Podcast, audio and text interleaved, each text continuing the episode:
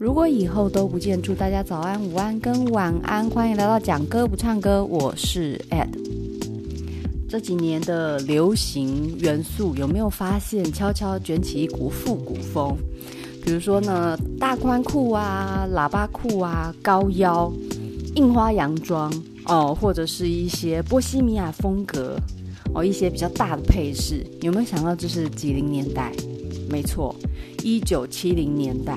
这个年代里面呢，充满了各种我们刚所说的元素。那大家呢，一讲到复古，所浮现出来的那一些配件跟物件，都是源自于这个非常迷人的年代。那这个迷人的年代里面，其实发生了非常多特别的事情哦。究竟一九七零年代有什么样重要的事情呢？主要呢，首先。美国的速食店开始在世界风起似的不断蔓延，就像一个慢性病一样，速食店不断的拓店、展店，一直到现在，我们可能走几个街，然后就可以看到一间速食店，就是从这个时候开始，呃，瘟疫似的蔓延起来。再来呢，微软电脑成立。这就引发了整个电脑革命的时代来临，因为在那之前，电脑更像是一个航太啊、军事使用的一个高科技的设备。可是呢，这种个人电脑的兴起呢，开启了一个新的纪元。我们对于资讯的使用上也多了更多便利的一个改变。再来呢，还有一个几乎也算是一个革命般的影响哦。所谓的星际大战系列开始呢，带动了整个科幻文化的一个风潮，所以你会看到，到现在都还是会有非常死忠的星际 fans 在做迷因啊，或者是举办一些活动。你甚至看到在万圣节的整个装扮上面，都还是会有星际大战的角色出现。那你就可以想象当时它带来的风潮是有多么的狂烈跟热情了。那一九七零年代最重要的一件事情，其实呢，就是美国达成越南战争的停战协议。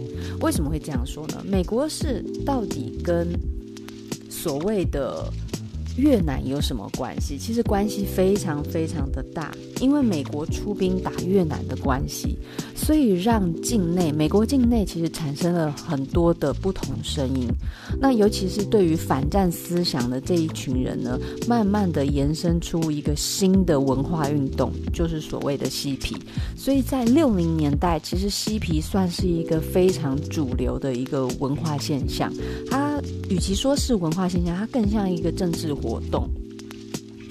那这些嬉皮呢，他们所追求的这种自由、反战、和平的思想，就一路延伸到整个文化底层去。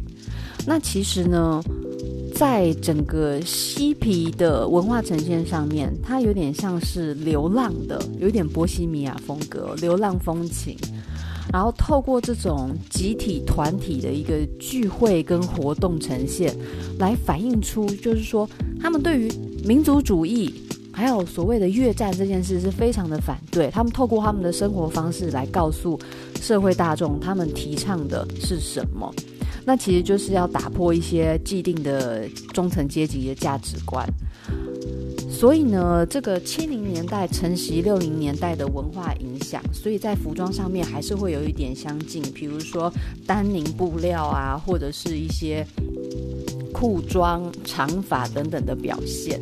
那其实一路开始到一九七三年的时候，这个越战停战协议开始呢，开启了一九七零年代脱离一九六零年代的一个新的文化产生。哇，讲得很复杂，对不对？那其实就是要告诉大家，一九七零年代他真正脱胎，然后拥有自我年代的意识，其实就是从一九七三年停战开始，因为一路从六零年代的反战思想延续到一九七三，才算是一个真正的一个段落。那接下来还有更重要的事情，就是说，一九七六年四月一号，苹果电脑成立。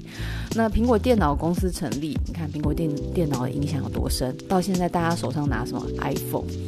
而且，你虽然有些人对于这个这个 iOS 系统是有所诟病，但是你不得不承认，它的确跟 Android 手机形成了两大阵营。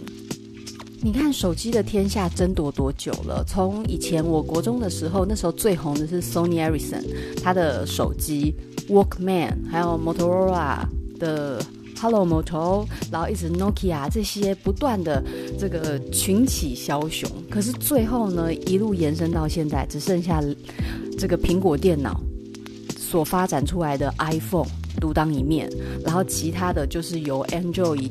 各个品牌用 Android 系统来瓜分余下的一个市场。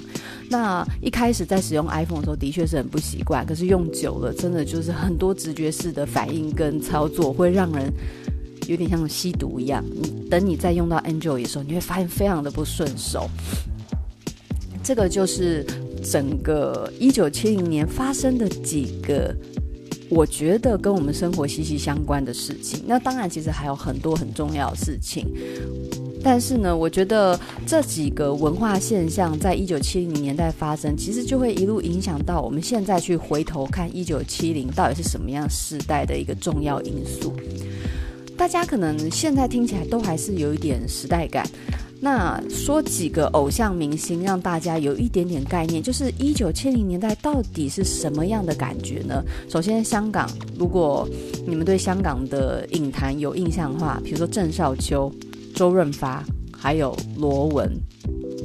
罗文大家不认识了吼，但是其实很多港片啊，或者是港剧里面都会出现一些模仿罗文的梗之类的。我对于罗文的认识，其实是来自一个蛮。特别蛮玄妙的事件。以前呢，我从小到大偶尔都会浮现起一段旋律，那个旋律是大概是这样，嗯，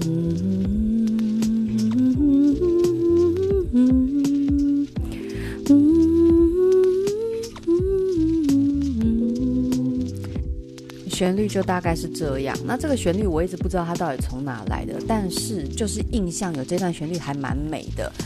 在一次意外的演算法推动之下，我找到这个旋律哪来的？这个旋律是罗文的一首歌，叫做《尘缘》。尘缘是什么时候的歌曲呢？很可怕，我查了一下，是一九八八年，等于说是我出生前。那可是离我出生的时间已经非常接近了，我怀疑。这个音乐跟我在肚子里面是有关系的，所以我就问了我父母亲，然后果然，就是我的母亲在怀我的时候，的确她那时候在追这部剧，所以我从来没有听过这首歌，但是这个旋律却刻在我心里。然后等到我追查之下，就发现天哪，我是真的在肚子里面听过这个音乐的。所以大家不要想说，哎，胎教到底有没有用？冥冥之中好像是有用的，就就我亲身经历来讲，我是真的蛮惊吓。但是的确，它就是在我还在胎儿的时期听过的一首歌，而且我是有印象的，很恐怖吧？那台湾此时出现哪些明星呢？邓丽君、崔苔青、凤飞飞、林青霞、欧阳菲菲，这个很有感觉吧？尤其是欧阳菲菲那个大喇叭裤，还有爆炸头，那个感觉就非常的狂野。日本则是有我很喜欢的，还有这个小丸子也很喜欢的山口百惠、西城秀树。欧美国家呢，则有阿爸、齐柏林飞船，还有很棒的皇后乐团。以及引领一个非常新的一个时尚风潮的吹鸡，大家讲吹鸡可能没印象，那你去想象一个这个模特儿下睫毛非常浓密的，然后俏丽的短发，以及配上一个 A 字裙的一个太空装，那个就是当时吹鸡所引领的一个美感形象的呈现。阿爸也是我很喜欢的一个乐团，然后再来皇后乐团的话，他的波西米亚人，还有这个。哎，应该更正为《波西米亚狂想曲》是一个音乐剧形式的音乐作品，然后也有拍成电影。有机会我要来讲讲皇后乐团，再来还有阿爸的音乐也是非常精彩的。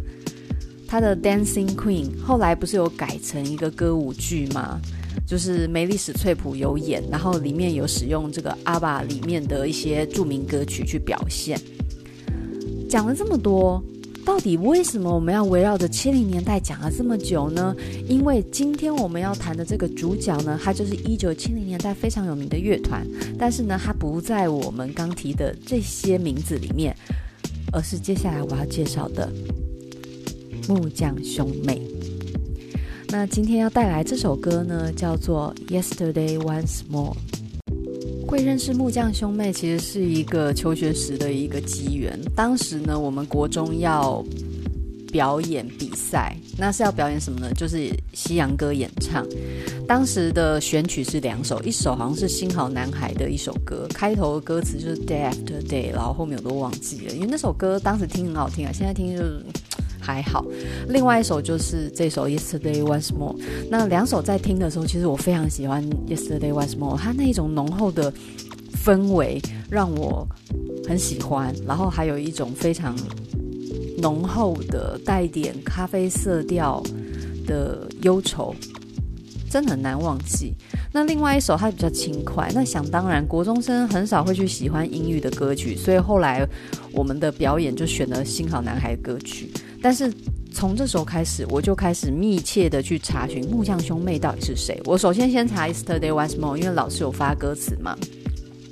一查下去不得了，他们好多歌都非常的好听。但是你们要想，当时其实已经过了木匠兄妹红极一时的那个时期了。其实已经过了大概从一九七零年代这样算下来，其实已经是大概二三十年后的事情了。但是你要想。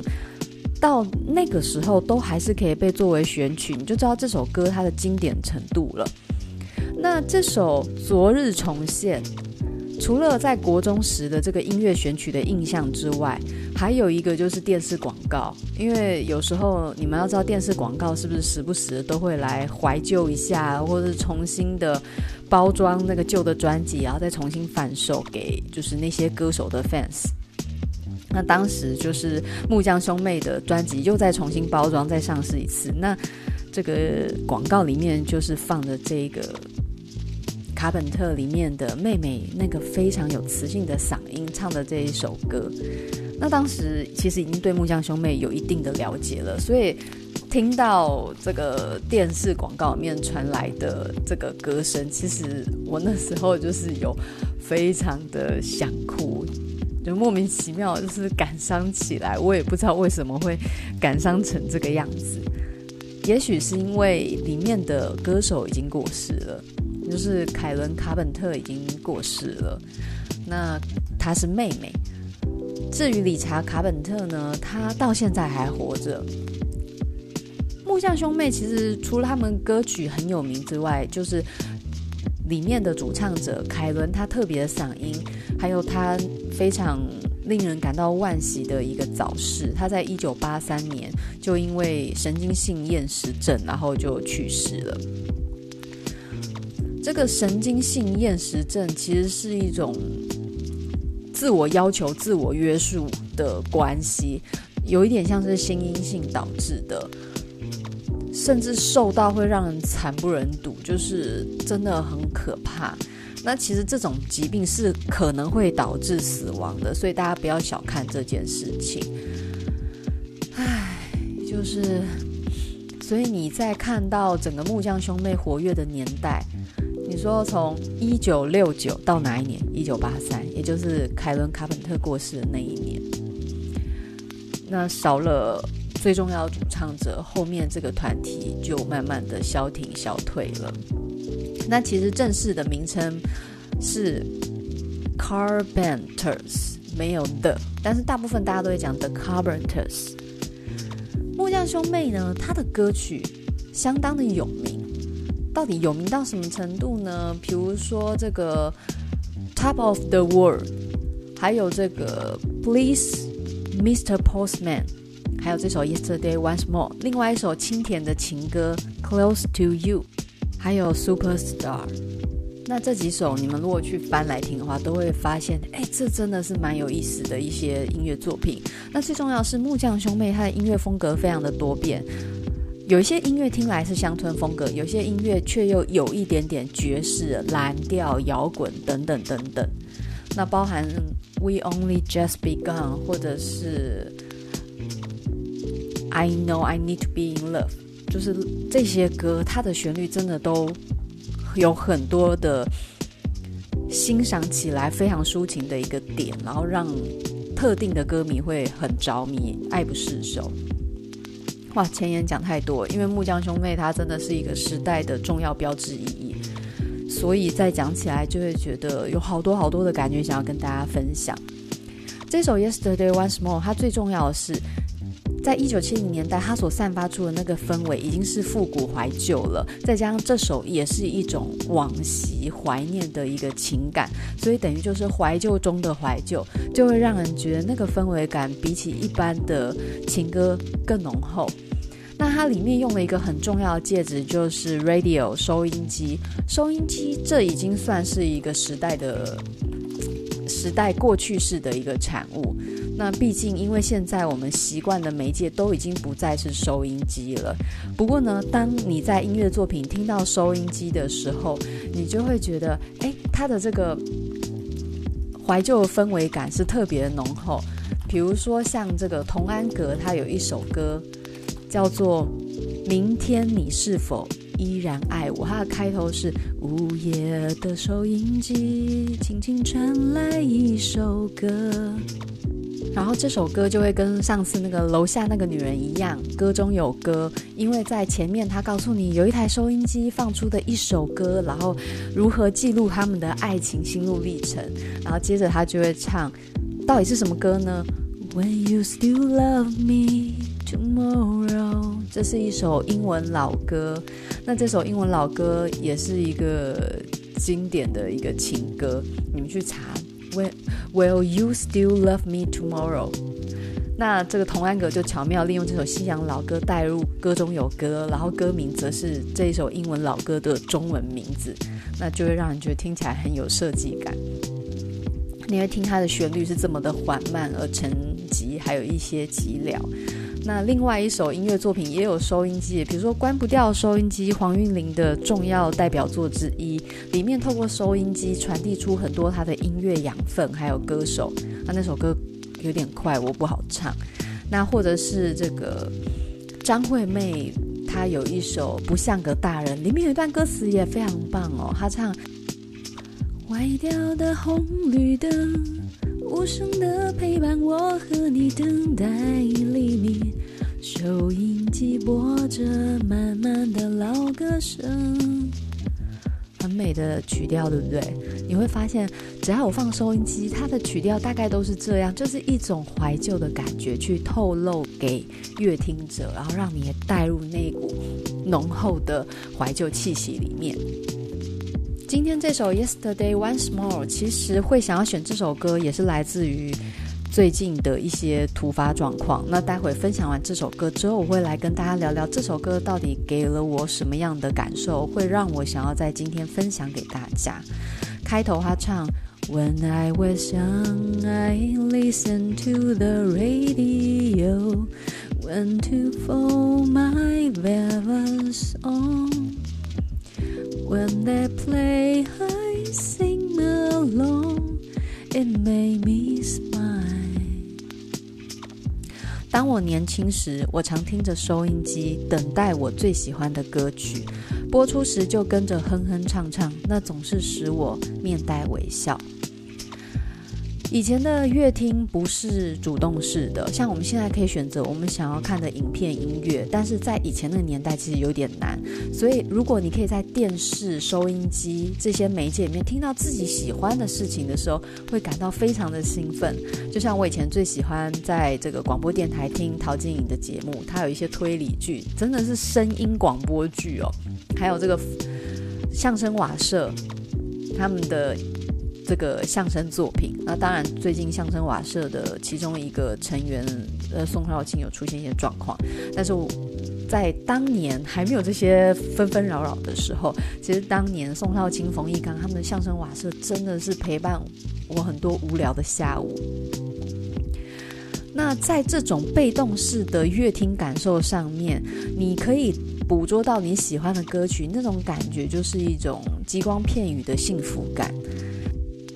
接着他的歌词进入到 Those were such happy time，那真是一段快乐的时光。And not so long ago，就在不久以前。How I wonder where they's gone。他们到底去哪里了？But they are back again。但他们终究会回来，just like a long lost friend。Oh, the song I love so well。他们终究会回来，就像失联的朋友，但是最终你还是把他找回来了。那那一是每一首我最爱的歌曲。那其实这里的每一首歌代表的，除了是自己个人的喜好之外，每一首都记载了一段回忆。接下来进到最有名的副歌。Every sha-la la la, every walls to shine。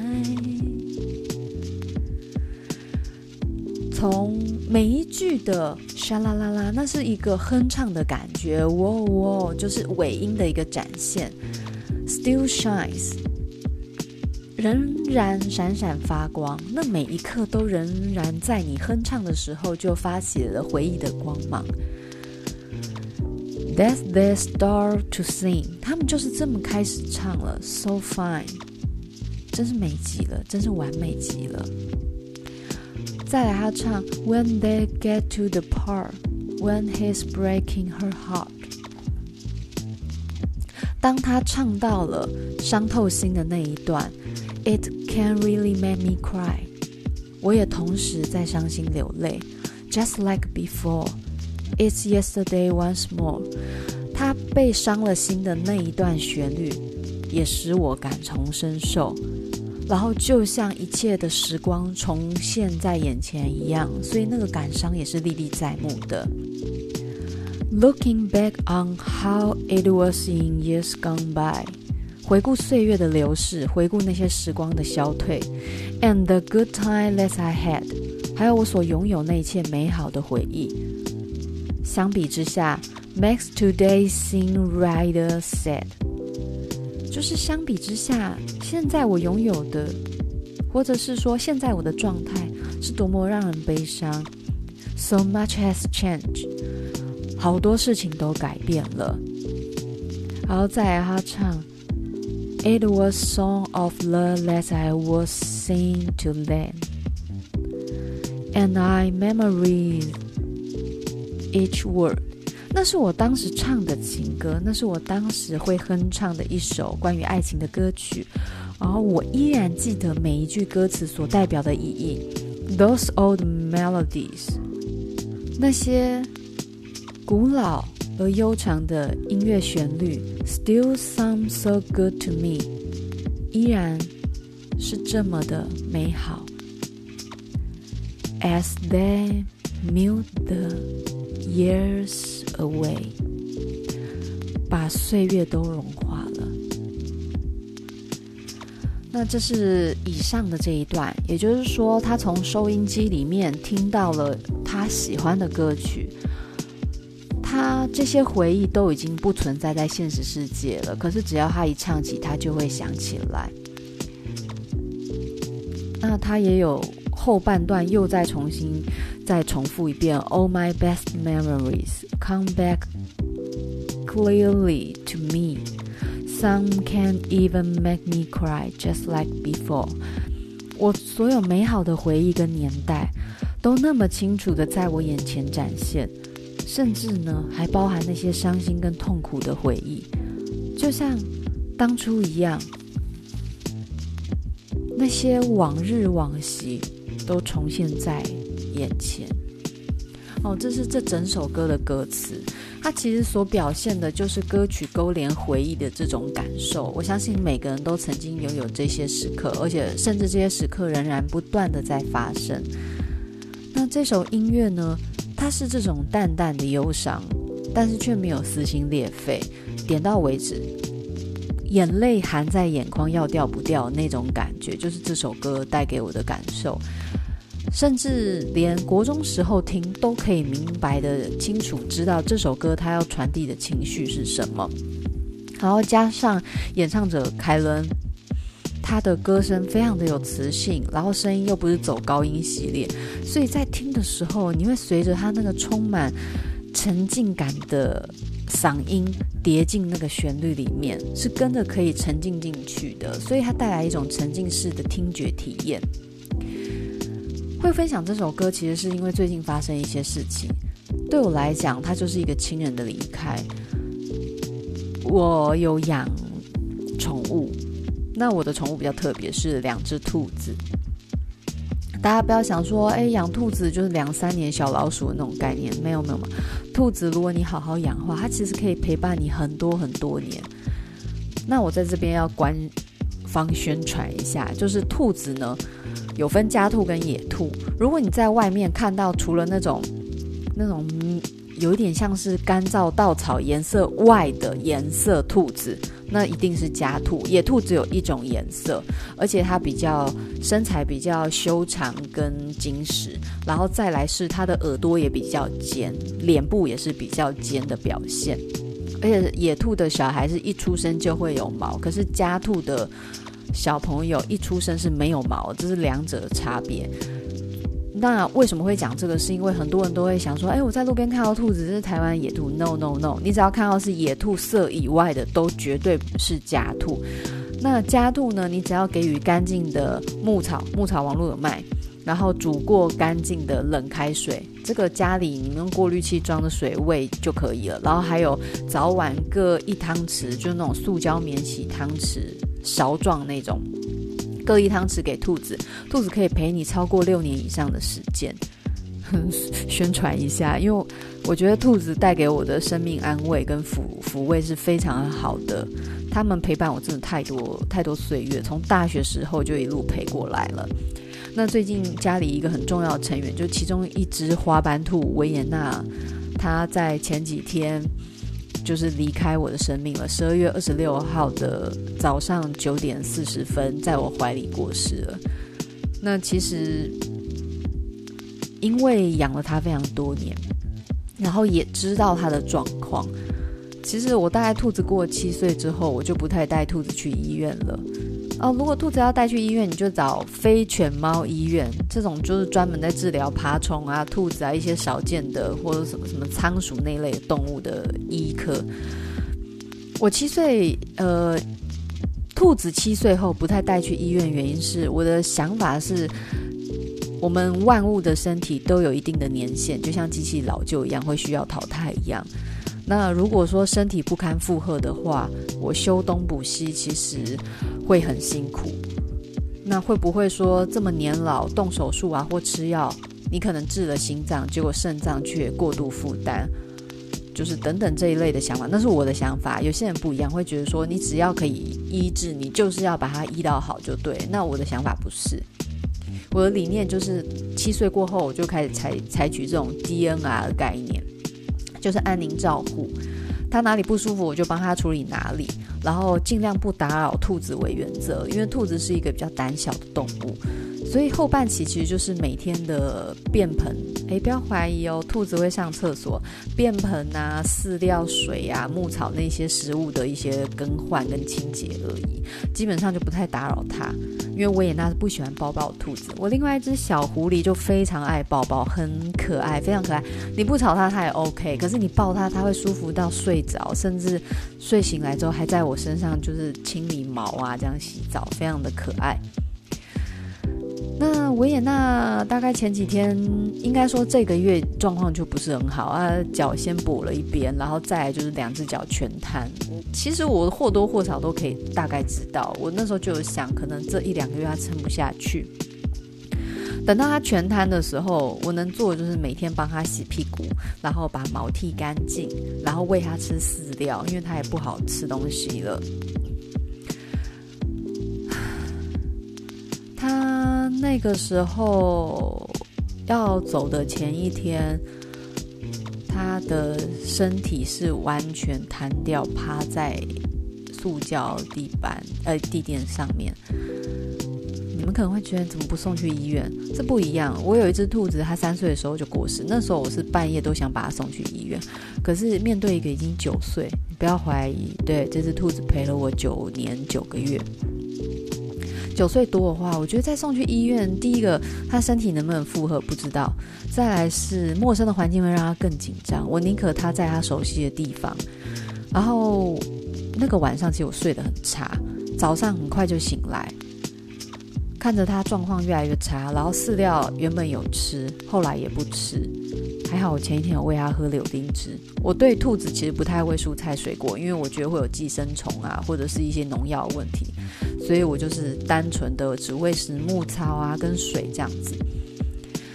那要过世的当天早上，大概九点，可能八点快九点的时候，我就觉得可能是时候，我就把它抱起来，因为我发现他那时候已经有大口呼吸的那个状况了，但是可能一个小时只出现一次，就是频率很低。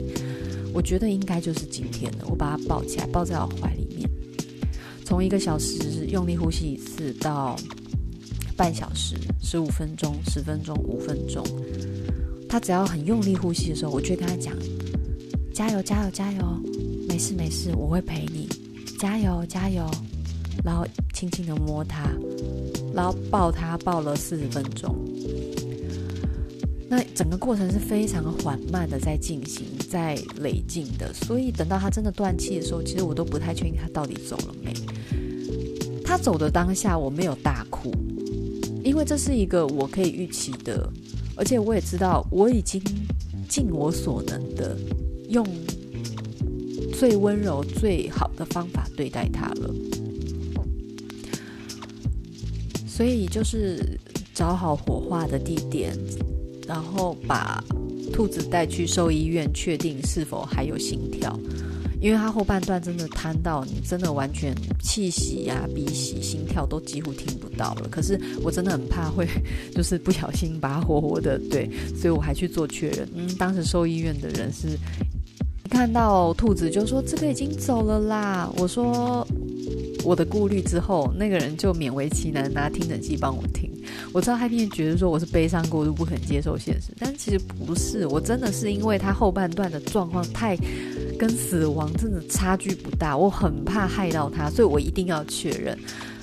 那整个流程走完，一直到火化的时候，那个情绪就真的控制不了了，尤其是你站在那个平台前面，那个感觉真的就是 yesterday once more。你可以感觉和他刚开始相遇的那个画面，然后他在你生命中出现的每一个瞬间，有他的每一天，你轻轻的摸着他那个已经不再呼吸的躯壳，你知道这是最后一次了，你知道这是最后一次你可以触碰到他了，然后就边摸着它，然后边念着经。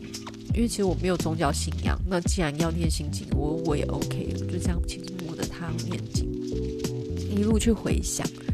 后来我就在临别的那那个心经上面写说：“呃，维也纳，但愿我们都能如一如初见的喜欢。好，谢谢你，我会永远的记住你，让你活在我心里。”那个告别，然后放在他的这个就是要火化盒子里面，然后送进去。送进去那一刻，你就知道就不会再有其他机会见面了，这是永别了。就是一种真的是你说要哭吗？那个也不是完全可以哭出来的感觉，可是你就知道这是永别了。然后现在想到不会突然爆哭，可是会去看他小时候的照片，因为他非常小时候，大概三四个月我就开始养他，所以几乎就是有点像我自己的小孩了。那个过程虽然有一点点辛苦，可是我觉得至少我尽力了，我很爱他，然后他一定也知道。不然我怎么会这么幸运的可以抱着他，然后慢慢陪他走完人生这最后一程，这最后一段路。